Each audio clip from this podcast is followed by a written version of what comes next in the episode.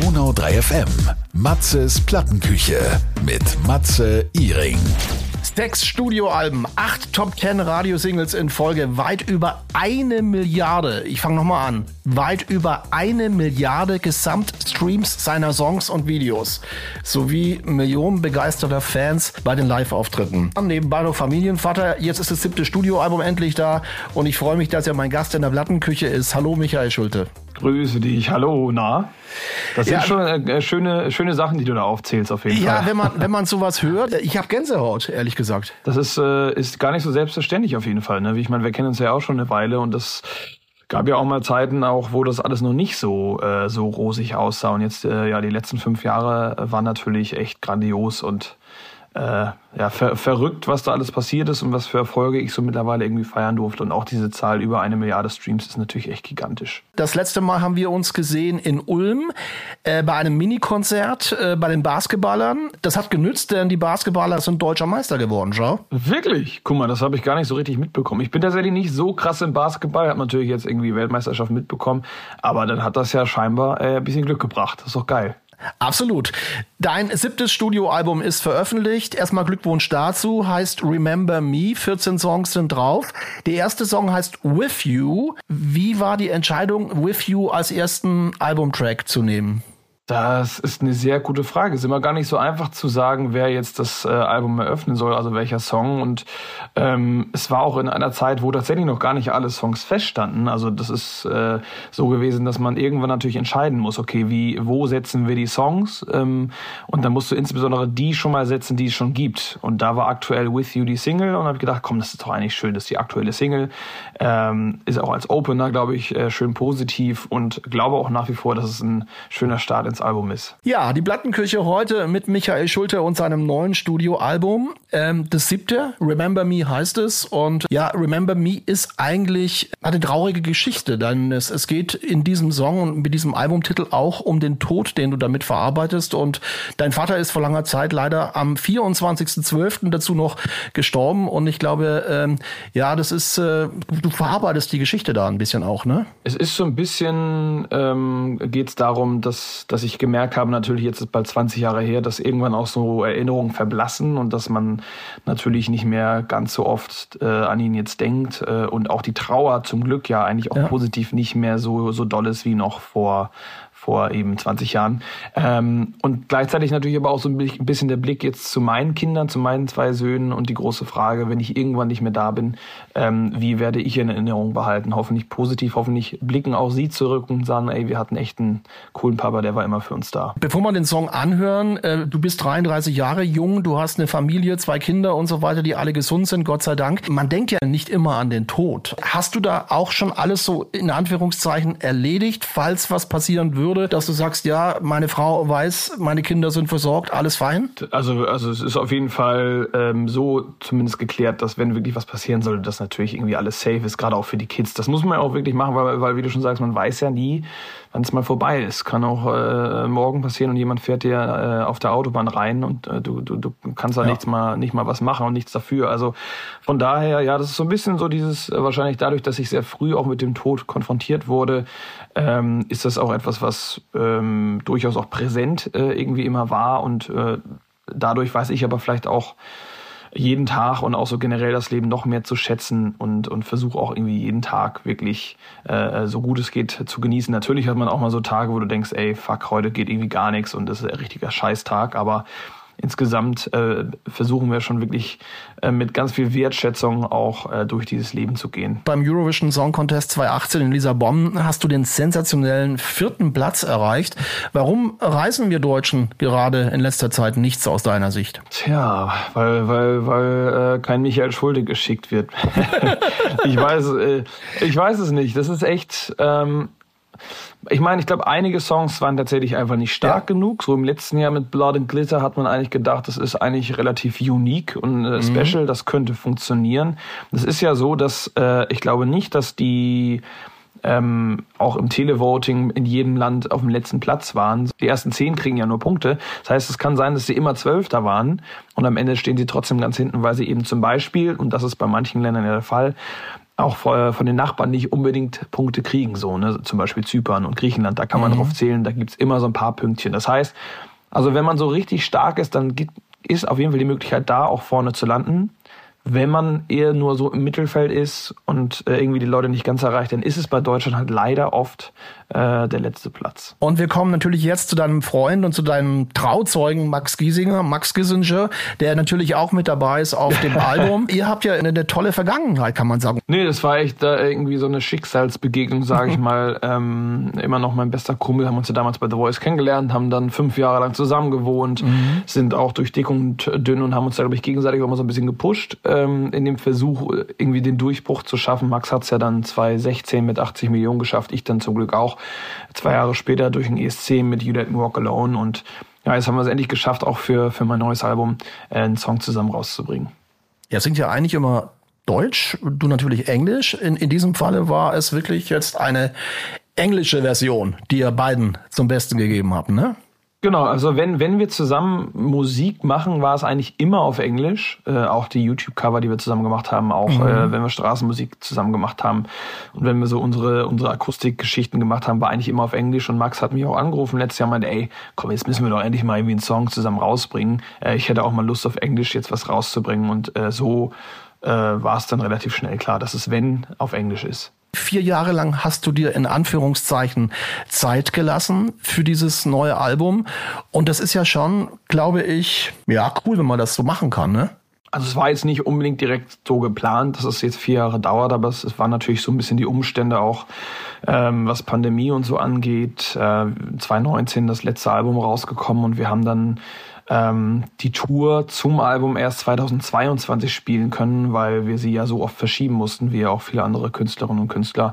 Ähm, und dementsprechend haben wir gesagt, komm, es macht eigentlich keinen Sinn, äh, bevor wir nicht überhaupt mal mit dem alten Album auf Tour waren, das neue rauszubringen, haben es dann geschoben. Es kam mir auch eigentlich relativ gelegen, weil äh, natürlich ne, zu Hause auch mit den Kids viel zu tun und sich ein bisschen Zeit lassen und, und es auch nicht einfach zu schnell angehen. Plus natürlich ähm, neues Label auch gewechselt vom kleinen Indie-Label jetzt zu Universal Music. Also es war schon ähm, eine intensive, aufregende Zeit und äh, am Ende glaube ich gut, dass wir uns da nicht gestresst haben und uns auch die Zeit so ein bisschen genommen haben. Das Coole finde ich, dass du eben nicht dieser Singer-Songwriter-Stempel nur drauf hast, sondern dass du experimentierst. Es sind auch viele tanzbare und Dance-Nummern drauf. Der nächste Song, den wir uns anhören, ist Waterfall. Ist es auch so eine, ja, so eine Geschichte, dass du erstmal in so eine Schublade gesteckt worden bist mit der Gitarre und so weiter und dass sich dann viele gewundert haben, wow, er kann auch anders, der Michael. Ja, ich, also ich finde es auch gar nicht schlimm, dass Nein. die jetzt denken, das ist ja so der Singer-Songwriter schuld ist, so weil ja, so haben sich haben mich halt viele kennengelernt. Mittlerweile glaube ich, äh, haben sehr viele aber auch gecheckt, dass da deutlich mehr noch da drin steckt und dass äh, ja viele tanzbare Nummern und auch die die Live-Shows, wenn man da mal mit der Fullband irgendwie, wenn die da sind auf den Konzerten, überrascht sind, was für eine fette Show das ist und dass das echt gut nach vorne geht und mit Waterfall natürlich jetzt nochmal so ein bisschen ähm, DJ zusammen, ein bisschen mehr in die Dance-Richtung, was äh, natürlich ein verrückter Erfolg war. Ich glaube, wir waren waren im Ausland, ich glaube in sechs Ländern auf der Eins im Radio, äh, auch in Deutschland läuft das Ding seit, seit Monaten hoch und runter. Also äh, ja, irgendwie ein geiler Song und geil, dass das so geil funktioniert hat auch. Es gibt wahrscheinlich auch eine Vinyl, oder? natürlich, natürlich. Das gibt es ja heutzutage immer. Fanbox, CD, Vinyl, also Kaffeetasse. alles am Start. Das noch nicht, aber da arbeiten wir dran. Michael, was ist das für dich für ein Gefühl heute oder überhaupt, wenn du im Auto sitzt, Radio hörst, hoffe ich zumindest, und dann dein Song zwischen äh, David Guetta und äh, Robbie Williams kommt? Ja, also krasse Freude natürlich immer. Ne? Also äh, die ersten Male so, ich weiß es noch 2018 nach dem ESC, als ich mich dann wirklich zum ersten Mal so im Radio des Öfteren gehört habe, da war das bei ihnen natürlich völlig ausgerastet. Das ist natürlich jetzt nach, nach, ich sag mal, fünf Jahren, wo das sehr, sehr oft passiert, nicht mehr ganz so extrem, aber nichtsdestotrotz, äh, immer wenn wieder ein Song von mir kommt, freue ich mich tierisch und weiß es auch immer noch krass zu schätzen, weil ich weiß noch, dass ich eben früher immer den Traum hatte, mal im Radio zu laufen und mittlerweile äh, laufen irgendwie so viele Songs von mir da hoch und runter und das ist natürlich echt gigantisch. Es hat sich ja auch so ein bisschen das Business verschoben. Früher war natürlich Radio alles, jetzt ist es aber auch noch Streaming. Es ist natürlich beides wichtig. Ne? Also ich bin auch ein Künstler, glaube ich, bei dem Radio extrem wichtig ist ähm, und trotzdem natürlich Streaming ist für mich auch sehr spannend, einfach weil dadurch, dass ich Englisch singe, gibt es mir natürlich voll gut die Möglichkeit, dass die Songs auch im Ausland gestreamt werden. Ich habe echt sehr viele Streams Streams, eigentlich auf der ganzen Welt, aber auch insbesondere so Amerika und auch England und also ganz, ganz viele Streams, gerade auch bei den Balladen. Und das ist natürlich äh, schon eine sehr, sehr schöne Möglichkeit dadurch.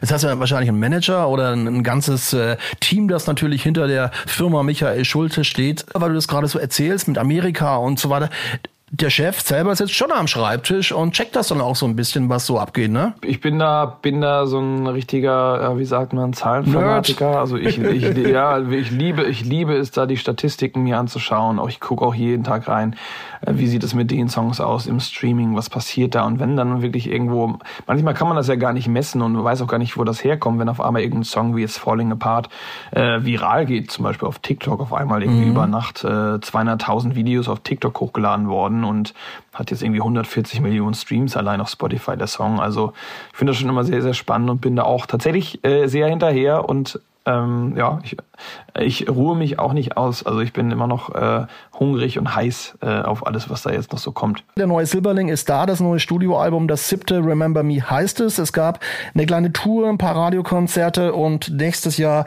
gibt es die Remember Me Tour. Äh, los geht's am 14. April, da habe ich lachen müssen, in der neuen Gebläsehalle in Neunkirchen. Warst du da schon mal? Ich war da noch nie. Es ist ja meist so, dass eine, äh, jetzt in dem Fall meine Booking Marketingagentur so eine, äh, eine Tour plant und mir das dann vorlegt und ähm, sagt, das waren die Städte, die Interesse hatten, das waren die Clubs, die Interesse hatten und die äh, machen meine Booking-Agentur, die machen das so, so, so mega. Also ich habe das einfach alles abgenickt und habe gesagt, sieht gut aus. Wir haben teilweise echt größere Läden dabei, auch jetzt im November ja. dann ähm, Edel Optics in Hamburg sind dann schon 4000 Menschen und das ist Wahnsinn. natürlich für, für mich jetzt schon so ein, so ein nächster Schritt auch, was das angeht.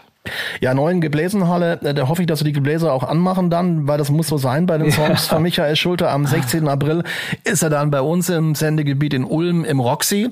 Und ähm, ja, also wie muss man sich ein, ein Michael Schulte-Konzert vorstellen für alle die, die noch nicht da waren? Ähm, es ist, glaube ich, eine geile Mischung aus natürlich auch so den typischen ähm, Schulteballaden, wobei die mittlerweile fast in der Unterzahl sind. Ähm, und ansonsten echt äh, einer fetten Show mit Songs, die geil nach vorne gehen, äh, mit, mit einer richtig guten Band. Also die, die Jungs sind echt der Hammer und einfach, ähm, glaube ich, es ist fast zwei Stunden spielen wir da einfach viele Songs natürlich auch aus dem Radio, die man kennt, zum Mitsingen. Also es macht einfach Spaß und äh, ich glaube, alle, die jetzt auch äh, auf unserer Tour dabei waren, die hatten echt einen geilen Abend.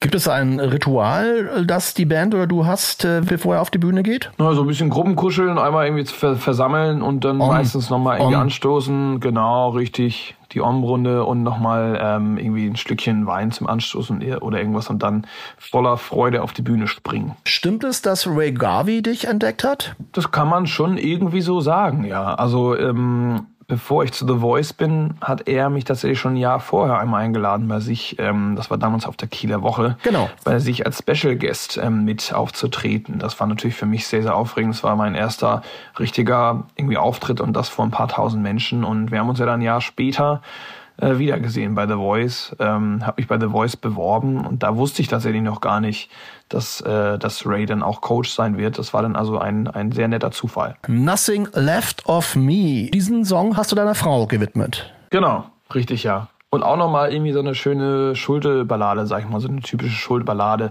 wo sich, glaube ich, auch gerade so die, die, ich sag mal, die Fans der ersten Stunde vielleicht auch gefreut haben, die mich eben auch so kennengelernt haben, die sich auch immer wünschen, dass ich ähm, auf jeden Fall immer noch ein, zwei, drei Balladen mit aufs Album packe. Und da habe ich gedacht, komm, das äh, passt bei dem Song doch wirklich ganz gut. So eine schöne Ballade. Wie muss man sich das vorstellen? Bei euch zu Hause steht dann da ein Klavier, die Gitarre. Bist du ständig am Mucken? Ähm, hebt die Frau schon die, die Hände über die Schulter und denkt sich nicht schon wieder, jetzt fängt er schon wieder an? Oder wie, wie ist dieses Zwischenspiel Musik machen zu Hause und Familie? Ich glaube, sie würde sich wünschen, dass ich öfter zu Hause Musik mache. Es ist so ein bisschen so, dadurch, dass ich natürlich extrem viel unterwegs bin zu musizieren auf Bühnen und Promo und auch jetzt bin ich über drei Wochen jeden Tag ja. eigentlich nur mit der Klampfe in der Hand, bin ich immer, wenn ich zu Hause komme, eigentlich ganz froh drüber, mal nicht äh, in Anführungsstrichen zu singen. Ähm, und deswegen ruhe ich hier meine Stimme auch manchmal eher aus und sie sagt schon oft, Mensch, sing doch mal wieder. Früher hast du immer so oft gesungen hier für mich zu Hause. Und naja, wie gesagt, ich bin einfach, es ist einfach sehr viel zu tun momentan mit der Musik und versuche immer zu Hause mal ein bisschen äh, die Gitarre auch mal zur Seite zu legen.